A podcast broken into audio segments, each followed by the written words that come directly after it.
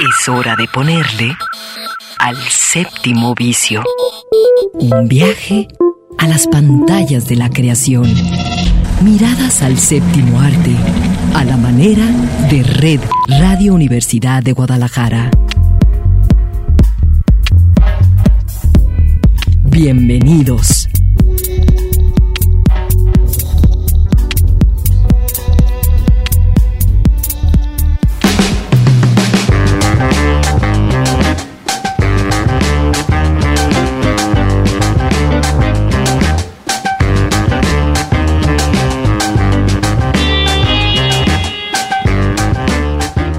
Hola, ¿qué tal? Los saluda Eduardo Quijano y esto es El Séptimo Vicio.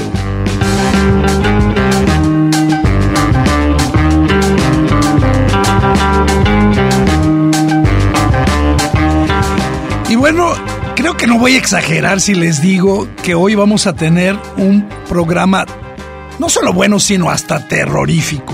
El día de hoy hemos pensado compartir con la banda del séptimo vicio, porque nos los ha pedido, ¿eh?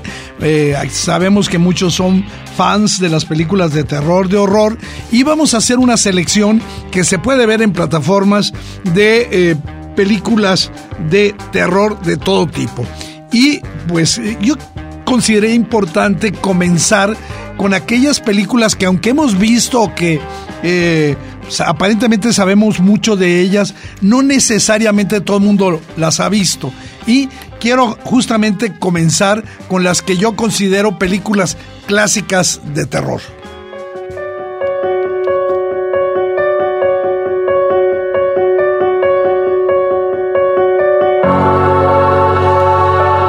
Y en primerísimo lugar, por supuesto que está El Exorcista, ¿no? Y, yo creo que eh, esta película que es, eh, se, ha, mantenido prácticamente intacta, aunque muchos se burlan de sus efectos, es una película tan terrorífica que eh, causó, y yo creo que hasta una sacudida emocional en las generaciones que la vieron justamente cuando se estrenó en 1973. Simplemente recordar que eh, pues eh, la historia sucede cuando una joven, aquella fantástica Linda Blair, empieza a comportarse de una forma muy extraña, verdaderamente, eh, digamos, amenazante, y su madre intenta todo, todo, todo lo, todo lo que está a su alcance para, pues, ayudarla, para sanarla, y bueno, va a acudir a lo que es el título de la película, este eh, realismo del deseo de una madre de mantener en el mundo del bien a su hija eh, a salvo eh, de este incontrolable conflicto de ser poseída por el mal, mantiene la atención de los espectadores durante toda la película y creo que la sensación de ver el exorcista perdura más allá de las dos horas.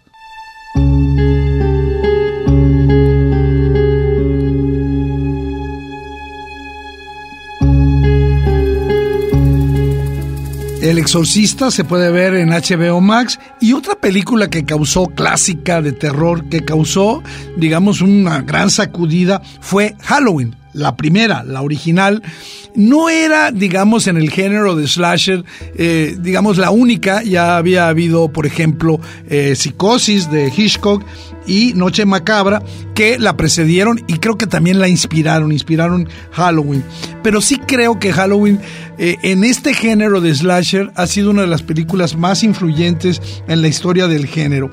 En la historia primera, en la historia inicial, después de que eh, Michael Myers escapa de un hospital psiquiátrico en el que ha estado recluido por 15 años, va a perseguir a, una niñera interpretada por Jamie Lee Curtis y también a sus amigos, mientras él mismo va a ser perseguido eh, por su psiquiatra. Eh, comentar que han seguido por lo menos 10 películas más de, esta franquicia de Halloween, eh, algunas realmente malas, con puntos bastante bajos, pero creo que ninguna ha logrado igualar este, este terror crudo, sin artificios, de la original. Al igual que otras magníficas películas de terror, eh, Halloween se produjo con un presupuesto bastante reducido, no más de 300 mil dólares, y sin embargo fue un gran éxito de taquilla. Se calcula eh, que recaudó entre 60 y 70 millones de dólares.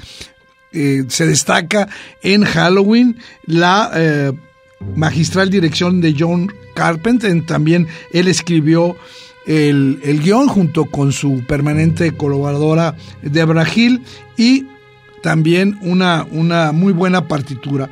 Eh, Halloween, eh, la original, es uno de los grandes eh, éxitos clásicos de terror de todos los tiempos y está disponible tanto en las plataformas Netflix como en Amazon Prime. Welcome to a night of total terror. Night of the Living Dead.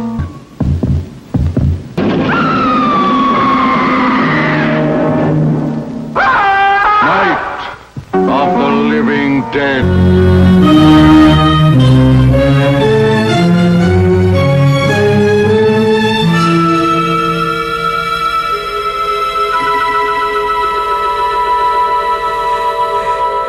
Bueno, en esta selección de clásicos ya escucharon ahí eh, el tráiler original de La Noche de los Muertos eh, Vivientes que inauguró, por lo menos en los Estados Unidos, eh, las películas en el cine moderno de zombies. Un, clásico dirigida, fotografiada, editada por el gran maestro del cine de zombies, George A. Romero. En esta que fue su ópera prima, Romero consigue creo que algo eh, básico para las películas de terror, que es eh, crear una atmósfera espeluznante, aterradora, donde un grupo de supervivientes se esconde en una casa abandonada en el oeste de Pensilvania, justamente al comienzo de un apocalipsis eh, zombie. creo que La Noche de los Muertos Vivientes es una excelente muestra del mejor cine eh, que va a ser George A. Romero, donde a través de efectos muy prácticos, pero realmente asombrosos, astutos, pero también con comentarios sociales, va involucrando al espectador en situaciones realmente terroríficos. Como un dato curioso, quiero mencionar que La Noche de los Muertos Vivientes nunca registró sus derechos de autor, es decir, la película la Noche de los Muertos Vivientes es del dominio público justamente debido a un error eh, legal de la distribuidora original. La Noche de los Muertos Vivientes, quien la quiera disfrutar actualmente la puede ver en la plataforma Movie.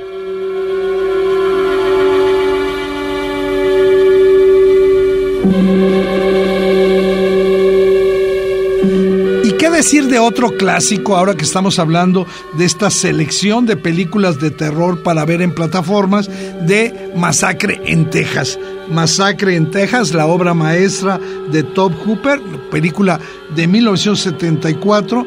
También otra producción con muy escaso eh, presupuesto. Eh, también esta película en aquellos años eh, recaudó poco más de 35 millones de dólares en la taquilla cuando apenas había costado 140 mil dólares. La historia va a seguir como es obvio, es una fórmula, a un grupo de amigos que se encuentran, van a ser perseguidos por una familia de caníbales en medio de Texas.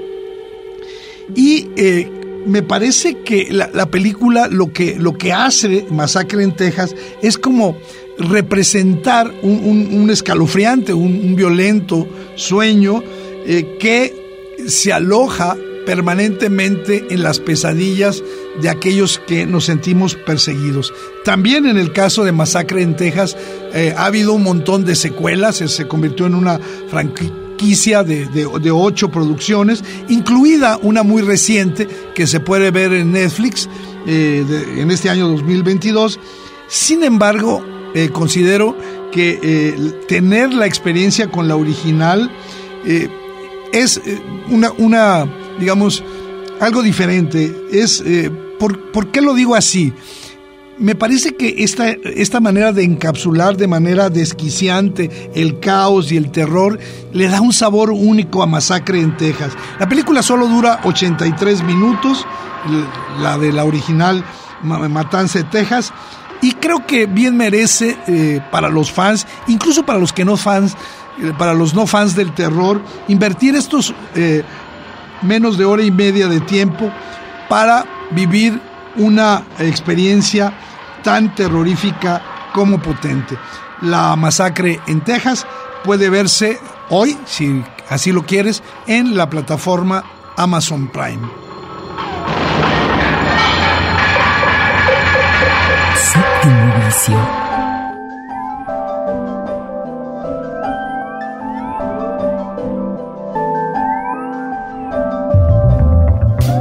Viaje a las pantallas de la creación.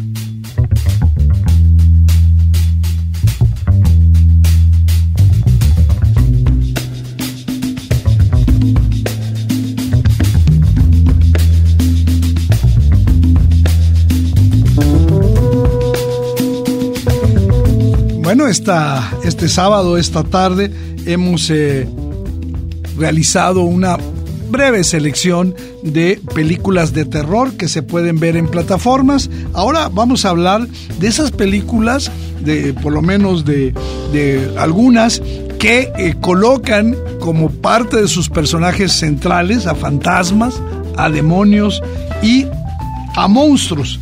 Y justamente eh, creo que es eh, importante comenzar con la primera y me refiero a Pulso.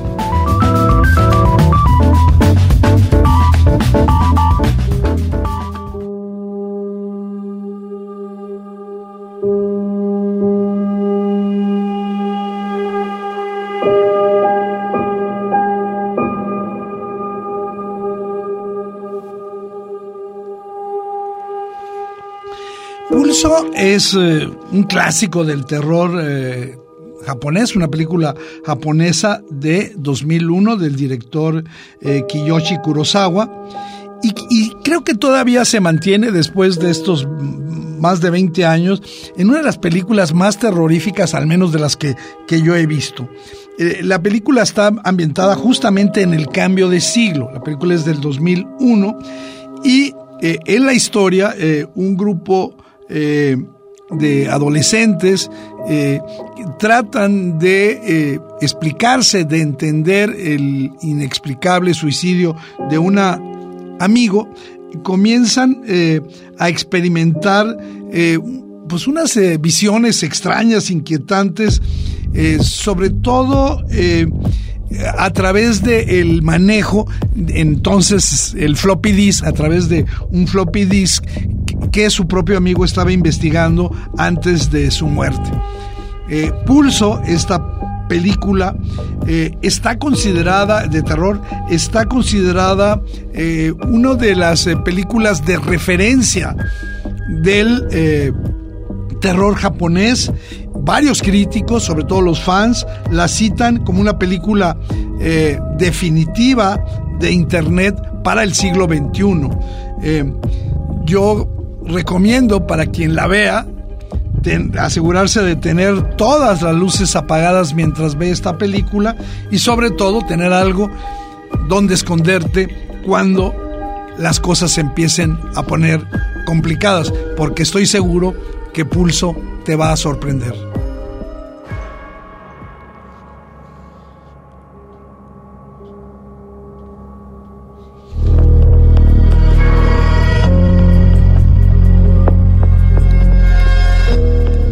Incluido Siniestro en esta selección eh, porque sin lugar a dudas es una de esas películas inquietantes, sobre todo en los últimos 20 años, eh, películas que alcanzan a sacudir nuestras emociones eh, a través del terror.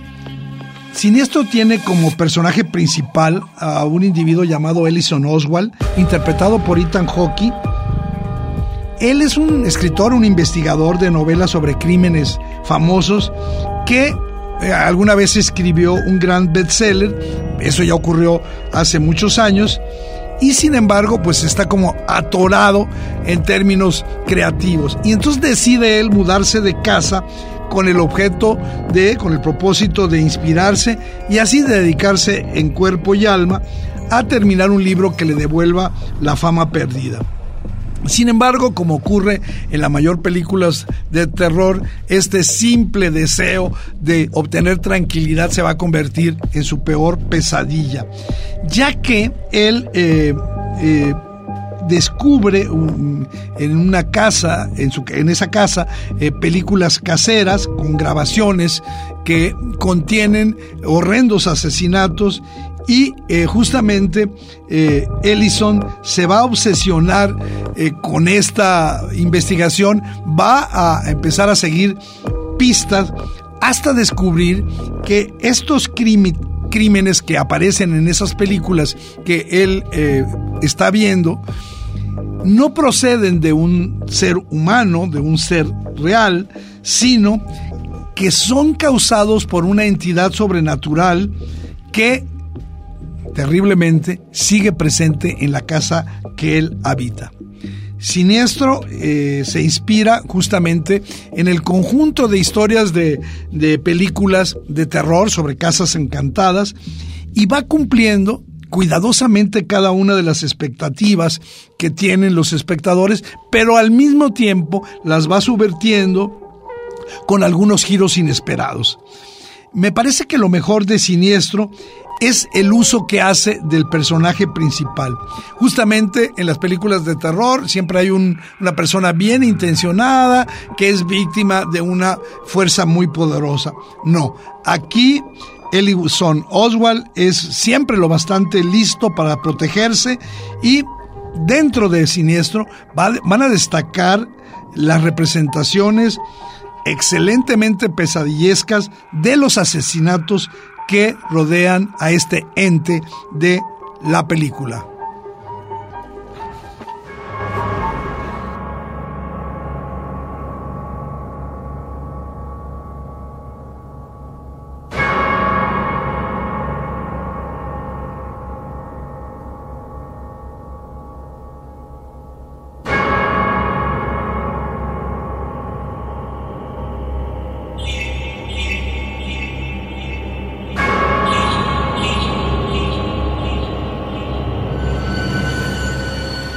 Hablando de fantasmas, demonios y monstruos, eh, quiero recomendar particularmente una película que puede verse en la plataforma Amazon Prime, eh, que tiene por título Hellraiser, los que traen el infierno. La historia es bastante particular. A ver, a ver si, si, si la puedo resumir adecuadamente. Frank Cotton es un hombre joven, un poco violento, que está, pues, eh, digamos, sediento de nuevas aventuras y va a comprar una, una misteriosa caja en, con forma de dado que se supone que está dotada de poderes que proceden de, un bazar oriental. Según antiguas leyendas, esta caja es capaz de abrir abrirles una puerta, una puerta de otra dimensión a seres demoníacos. Al abrirla, Frank Cotton va a invocar a criaturas procedentes de un infierno fantástico, pero estas criaturas solamente, obviamente, le van a causar tormentos hasta prácticamente acabar con él. Veinte años después de esta historia, dos nuevos inquilinos se, se, van a ir a vivir a la antigua casa de Frank justamente su hermano y, su, y la esposa de su hermano, ¿no? Justamente la aparición del espíritu de Frank es el principio de esta vorágine de situaciones terroríficas en, en estado puro que van a enloquecer a esta pareja, ¿no? Hay un detalle que me gusta mucho de Hellraiser, que es a través de una gota de sangre del propio hermano de Frank, la que va a desencadenar todo.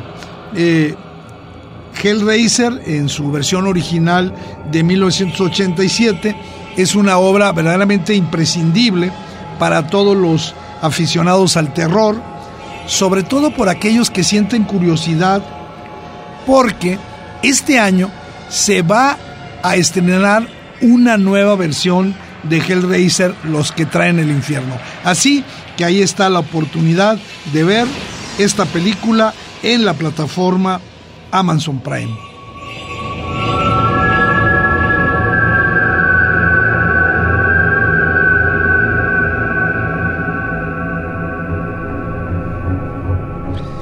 Y hablando de buenas películas de terror, pero esta hasta con tintes de algo de comedia, considero interesante hablar de eh, una película surcoreana que se ha convertido prácticamente en una película de culto dirigida por eh, Bong Joon-ho, sí, justamente el director ahora muy famoso por Parásitos y que también hizo la magnífica Memorias de un asesino.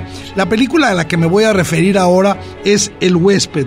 El huésped fue un gran éxito comercial y de crítica, la película surcoreana que cuando se estrenó fue la película eh, surcoreana más taquillera de la historia y ganó innumerables premios en distintos festivales, justamente arrasando en todos los festivales de terror. ¿Cuál es la historia del huésped?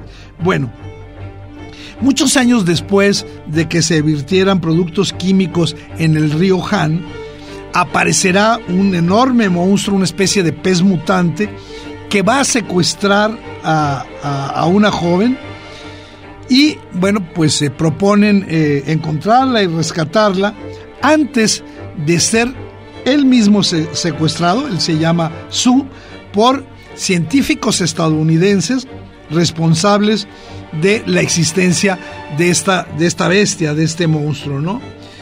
Eh, creo que el director eh, Bong Joon-ho demuestra una vez más, como lo va a hacer en sus siguientes películas, una clara empatía hacia las clases más pobres y humildes, colocándolas en el centro de una trama repleta de corruptelas, de abusos, de poder, de, situaciones incómodas para los más desfavorecidos.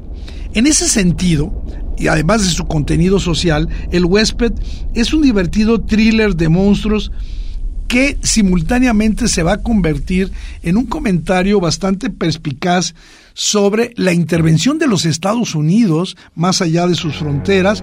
También el huésped nos habla de eh, lo que estamos sufriendo, los desastres ecológicos y de muchas cosas más. Por eso la recomendamos en esta lista. El huésped puede verse en la plataforma eh, Netflix y creo que como una monster movie es también una película bastante reflexiva, creo que en ciertos momentos incómoda, pero la considero obligatoria para todos los eh, aficionados al cine de terror.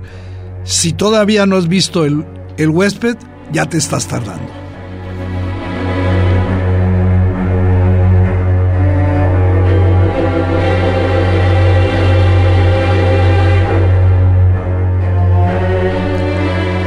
Es momento de que hagamos un brevísimo corte en el séptimo vicio.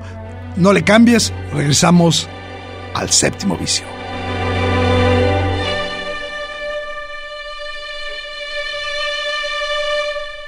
Séptimo vicio.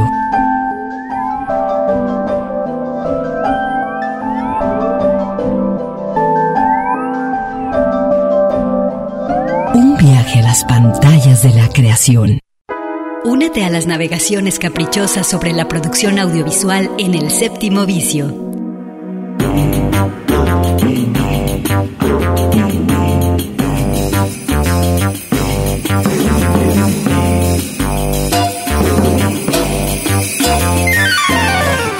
Regresamos al séptimo vicio. Hoy que estamos dedicando este programa a películas de terror en plataformas, una selección para ti del séptimo vicio.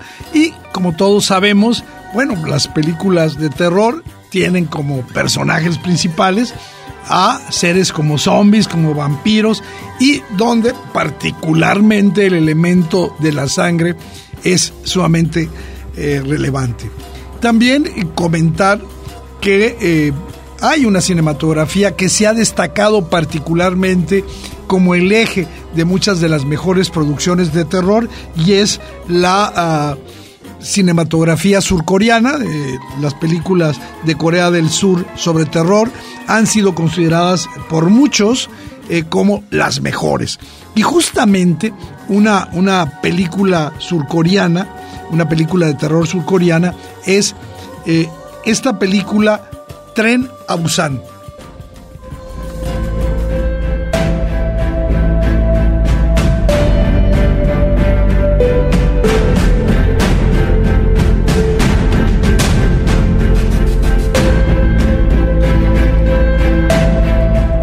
Tren a Busan, la película de la que vamos a hablar, puede verse, se encuentra en la plataforma Netflix y es de esas eh, historias donde, pues la verdad, comentaba, la sangre corre alegremente, ¿no?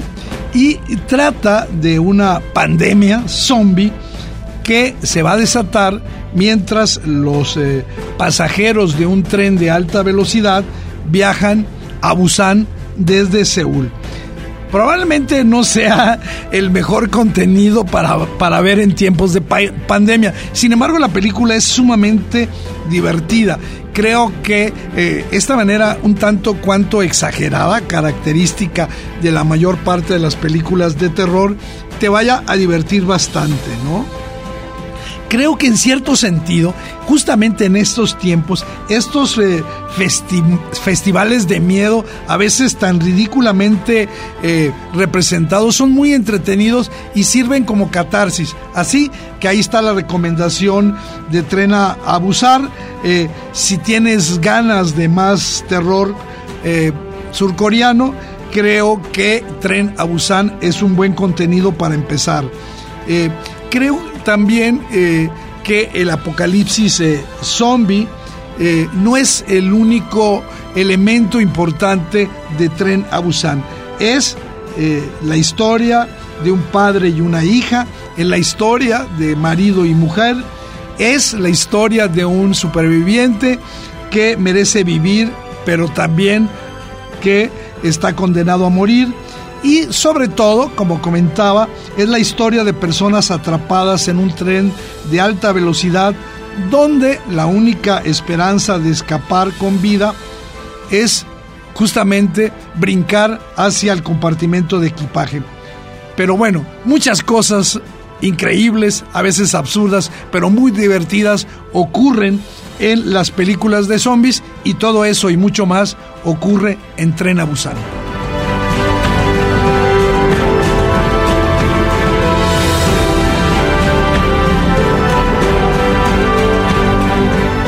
Bueno, déjenme hablar de eh, una de eh, mis películas eh, de terror favoritas, probablemente mi película de, terror favorita. esta película sueca tiene dos versiones, sin embargo, voy a hablar ahora de Déjame entrar. Déjame entrar, creo que es de ese tipo de producciones que van a cambiar el rumbo de un género. Y en este caso creo que Déjame entrar le dio un cambio, un giro importante a las películas de vampiros. Esta, lo comentaba, película sueca del 2008, es como, digamos, la Matrix del género de vampiros, ¿no? Es una película que vino a mostrar otras dimensiones de eh, el terror. ¿Qué cuenta? Eh, déjame entrar. Bueno, Oscar, un niño de 12 años, eh, vive solo, acosado por los matones de su colegio, por esos eh, chicos que se la pasan bulleándolo. Y justamente no solo es en el ámbito de la escuela donde él se encuentra atrapado, sino también en su propio hogar no encuentra el consuelo suficiente para afrontar eh, la situación, ya que su madre está totalmente ausente, es una mujer divorciada de un alcohólico. Y de esta manera, Oscar, el, el niño, se pasa las noches soñando, eh, inventando, imaginando formas de vengarse de los niños de su colegio. Durante una de esas salidas nocturnas solitarias que él tiene, va a conocer a Ellie, eh, una niña que hace poco se ha mudado al edificio donde, donde vive Oscar. Pero en realidad, Ellie es nada menos que un viejo vampiro que está atrapado permanentemente en el cuerpo de una niña. A partir de ese encuentro entre Oscar y Ellie, va a surgir algo más que una amistad. Ahí hay toda una historia de amor que vale la pena hablar. La película Déjame entrar está basada en la novela de John Akvide eh, que también escribió el guion de la película y que justamente por eso creo que es tan buena, porque se respetó el espíritu de la novela. Personalmente considero que Déjame entrar es la mejor película sobre vampiros desde Drácula, el de Bram Stoker.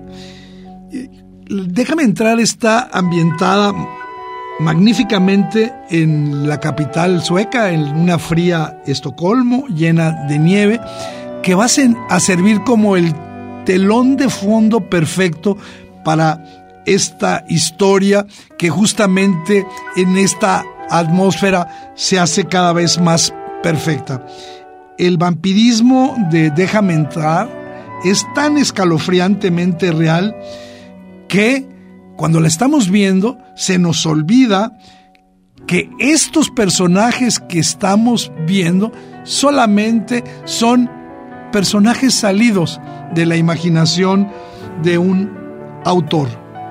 Decía hace un momento que Déjame entrar es una historia inusual acerca del amor.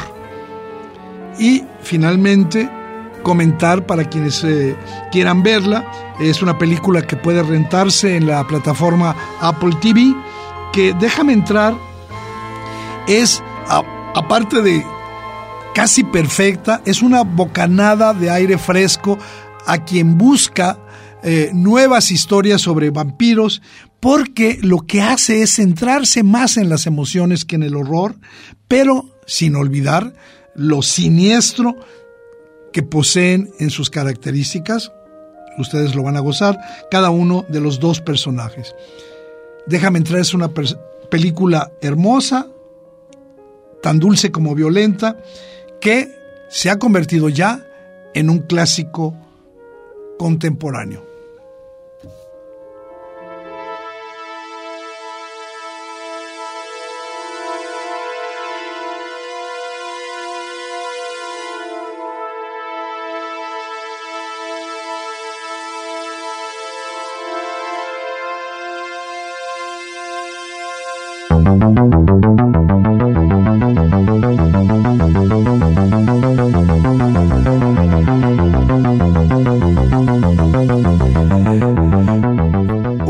Géneros que más le gusta a la banda aficionada al terror es este subgénero llamado slasher, ¿no?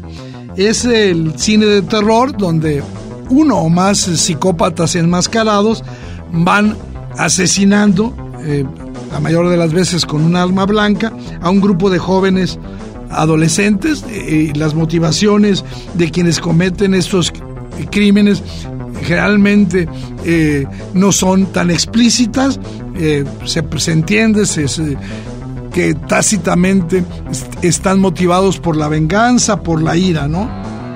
En este género de slasher, una excelente opción disponible en Netflix es una película llamada Tú eres el siguiente, una película del 2011 dirigido por el muy, virtuoso Adam Wingard. Eh, como en todos los casos de las películas de slasher, tú eres eh, el siguiente, eh, posee un argumento bastante simple, ¿no?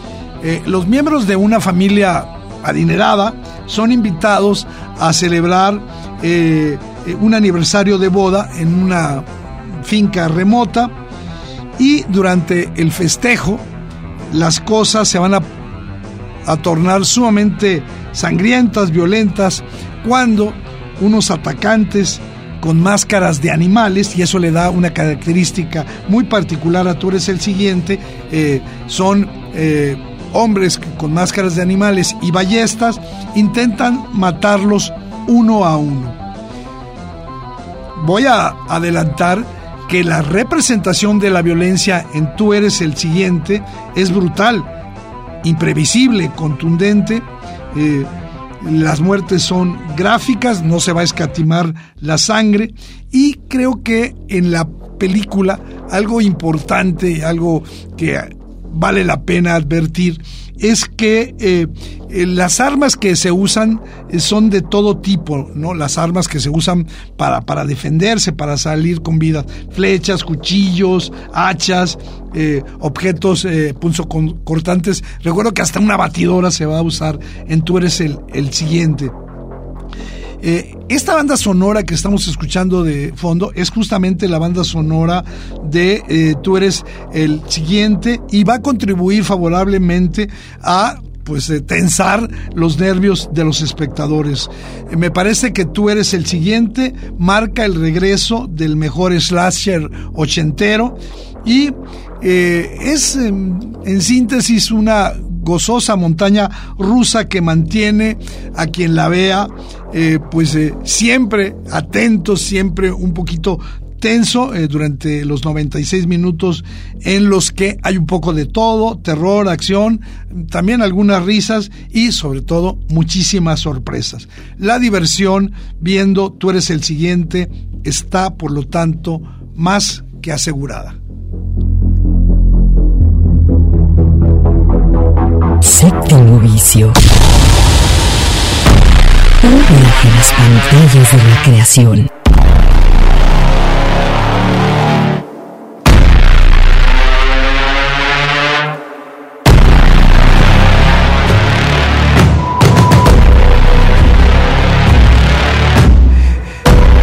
Y en esta selección también tenemos propuestas mucho más terroríficas y una de ellas es una película que yo no había visto y hace poco tuve la oportunidad pues no sé si disfrutarla, pero esta película se llama El Apóstol.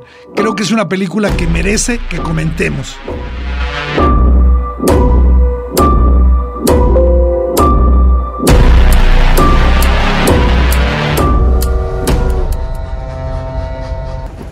She's gone. These people. Name? Thomas Richardson. I dream of a world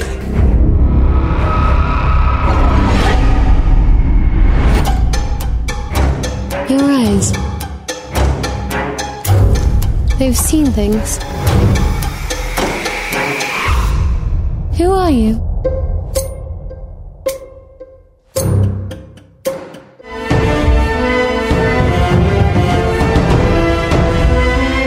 Escuchábamos el trailer, el, avance de El Apóstol, película que está en el catálogo de Netflix comentar que la historia del apóstol ocurre a principios del siglo XX, cuando este individuo, Thomas Richardson, viaja hacia una isla para encontrar a su hermana, que ha sido secuestrada por una misteriosa secta eh, que realiza rituales, prácticas de ocultismo.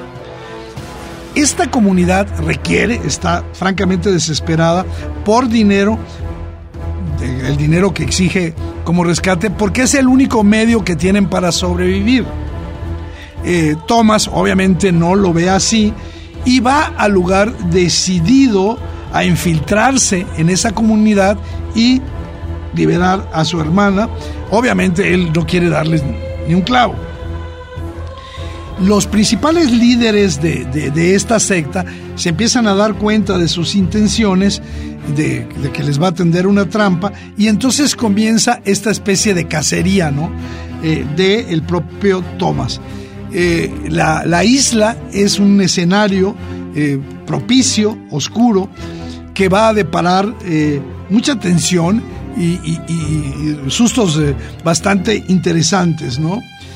Esta especie de thriller de misterio con el que, digamos, eh, podría identificarse el apóstol, poco a poco se va a transformar en una película de terror, una película de terror y algo de fantasía, con elementos verdaderamente sorprendentes. En la película del apóstol eh, se produce un cambio total, no solo en el tono de la historia, eh, con el suspense hirviendo hacia la locura, sino que de pronto el espectador que cree tener en sus manos todos los elementos, todos los hilos de la historia, se va a encontrar con un cambio verdaderamente brutal. El apóstol demuestra que en el caótico universo de esa historia que estamos viendo puede ocurrir cualquier cosa y así es, casi todo suceda y va a llegar a un clímax bastante alucinante. Me parece que para algunos el apóstol puede ser una historia algo polémica, pero innegablemente es una propuesta fascinante, una película de terror que tiene un, un señuelo para atraer al espectador. Uno cae en esta falsa sensación de su perdón, de seguridad, pero la película se va apoderar de esta emoción del espectador y lo va a cambiar. Insisto, el apóstol es una muy buena propuesta.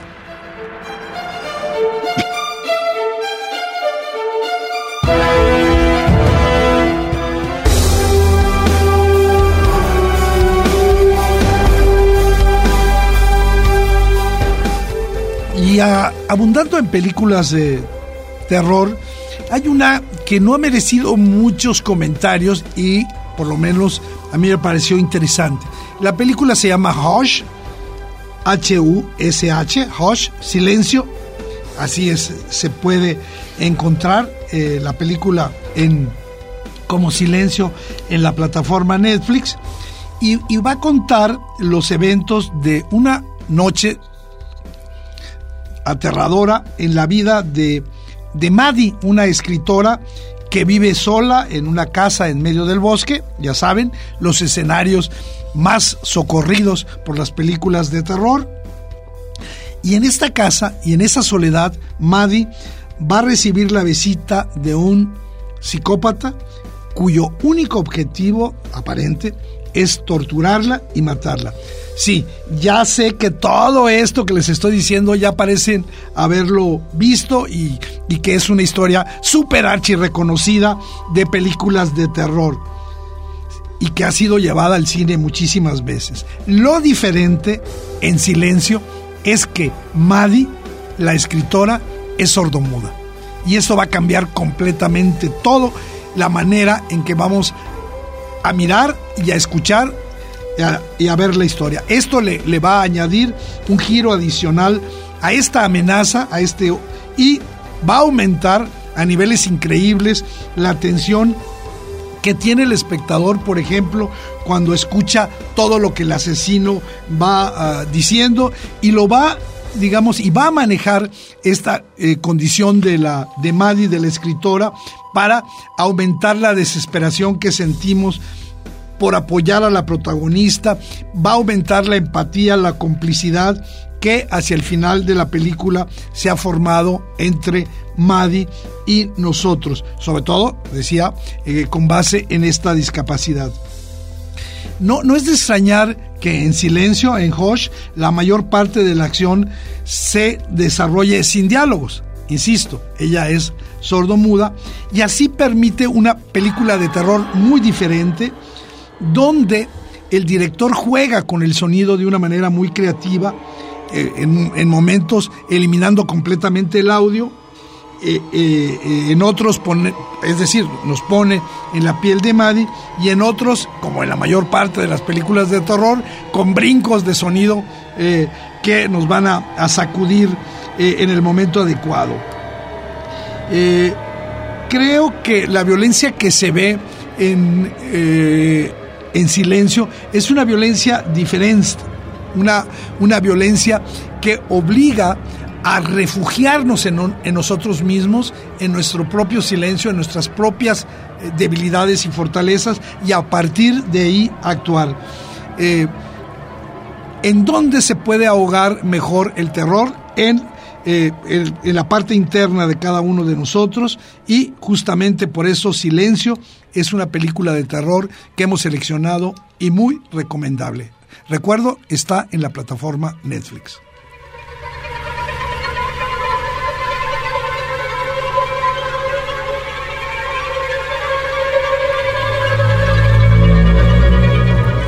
Y bueno, una de las películas eh, pues, eh, más importantes de los últimos años eh, es de terror, es sin lugar a dudas Midsommar, la película del director Ari Aster, eh, que se ha convertido, digamos, en una referencia del cine de terror y que recientemente fue incorporada a la plataforma Netflix. Es una película que no es fácil de ver, lo adelanto, eh, justamente ahora que estamos cerrando esta selección en el séptimo vicio, Midsommar eh, cuenta la historia de un grupo de estudiantes, en particular de una pareja que tiene ahí problemas de relación, que van a una área remota de Suecia para ser parte de una celebración de la del verano, de la estación del verano, y eh, convivir con una comunidad que ahí habita. Cuando ellos se van a este eh, lugar eh, paradisiaco, eh, poco conocen de los rituales que esta comunidad practica hasta que son ellos, al verse envueltos en este extraño viaje a la locura, en el que empiezan a reaccionar. ¿sí? Esa es, digamos, como la, historia fundamental. ¿no? También comentar que el desarrollo del relato de Midsommar se va cocinando a fuego muy lento. Obviamente tarda en arrancar eh, lo que eh, más se disfruta del terror, pero tengo la impresión de que no sobra ni una sola escena, ni un solo diálogo. Todo lo que se va acomodando en la película va a tener una motivación, va a tener un sentido. Todo está en su lugar, incluso eh, momentos de humor negro, un humor tan negro y bizarro eh, que eh, está presente en algunas de las escenas eh, claves que no voy a comentar, ¿no? no, no solo es una de las mejores películas de terror de los últimos años, Midsommar, sino también, igual que otras, coloca elementos que aportan, que dignifican al género, por ejemplo, la utilización de la luz. La mayor parte de las películas de terror contemporáneas ocurren en eh, pues, eh, atmósferas oscuras durante la noche. Aquí no, ocurre eh, casi todo en exteriores, con una luminosidad especial, con unos colores verdaderamente brillantes. Es solamente un ejemplo de, de cómo cambia el relato del terror. Creo que Midsommar es una verdadera maravilla. Insisto, no es que sea una película difícil de comprender, pero no es eh, eh, la película convencional de terror. Yo decía, a manera de un poco de broma, que Midsommar es tan perturbadora que, para, para tranquilizarme, después de verla tuve que ver El legado del diablo, la anterior película de Ari Aster, su director. Creo que la película Midsommar nos llega a, a tocar, eh, nos lleva a una reflexión eh, de qué ocurre cuando estamos lejos de los protocolos, de los convencionalismos de la civilización en la cual participamos. Creo que eh, además en esos lugares en los que nos vamos a esconder, a curar, donde creemos que vamos a encontrar la paz, no solo estamos lejos de todos, donde nadie puede escuchar nuestros gritos, sino quizás estamos con lo peor de nosotros mismos, ¿no? Eh, en, un, en, un, cierto sentido, Midsommar es, es un cuento de, de, hadas perverso, macabro, y creo que quien vea la película le da para hablar y comentarlo durante horas, incluso para eh, debatirlo, ¿no? Eh, es, puede ubicarse dentro de lo que se conoce como el, eh, el género de, de terror folk, pero, insisto, eh, una de las mejores películas de la selección que hemos presentado hoy en el séptimo vicio es Midsommar de Ari Aster, que se puede ver ya en la plataforma Amazon Prime. Bueno, pues hemos llegado aquí al final. Yo quiero agradecerle a toda la banda que se ha comunicado con nosotros, que nos sigue a través de las redes sociales y en particular a quien ha estado a cargo de la producción de este programa, a Raúl Pegueros y a ti, que cada sábado nos acompañas en esta aventura cinematográfica que es el séptimo vicio. Eduardo Quijano te da las gracias, te invita a que la cita sea el próximo sábado en punto de las 3. Hasta entonces.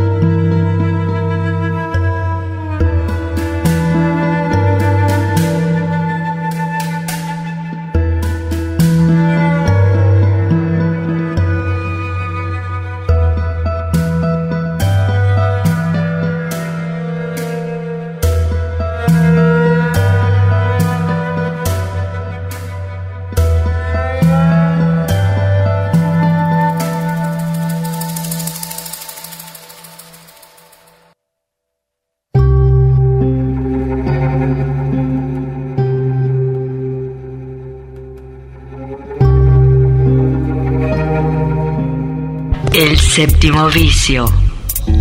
La cultura del cine en imágenes sonoras. Un viaje a las pantallas de la creación. Escúchanos todos los sábados desde las 3 de la tarde. Hasta la próxima.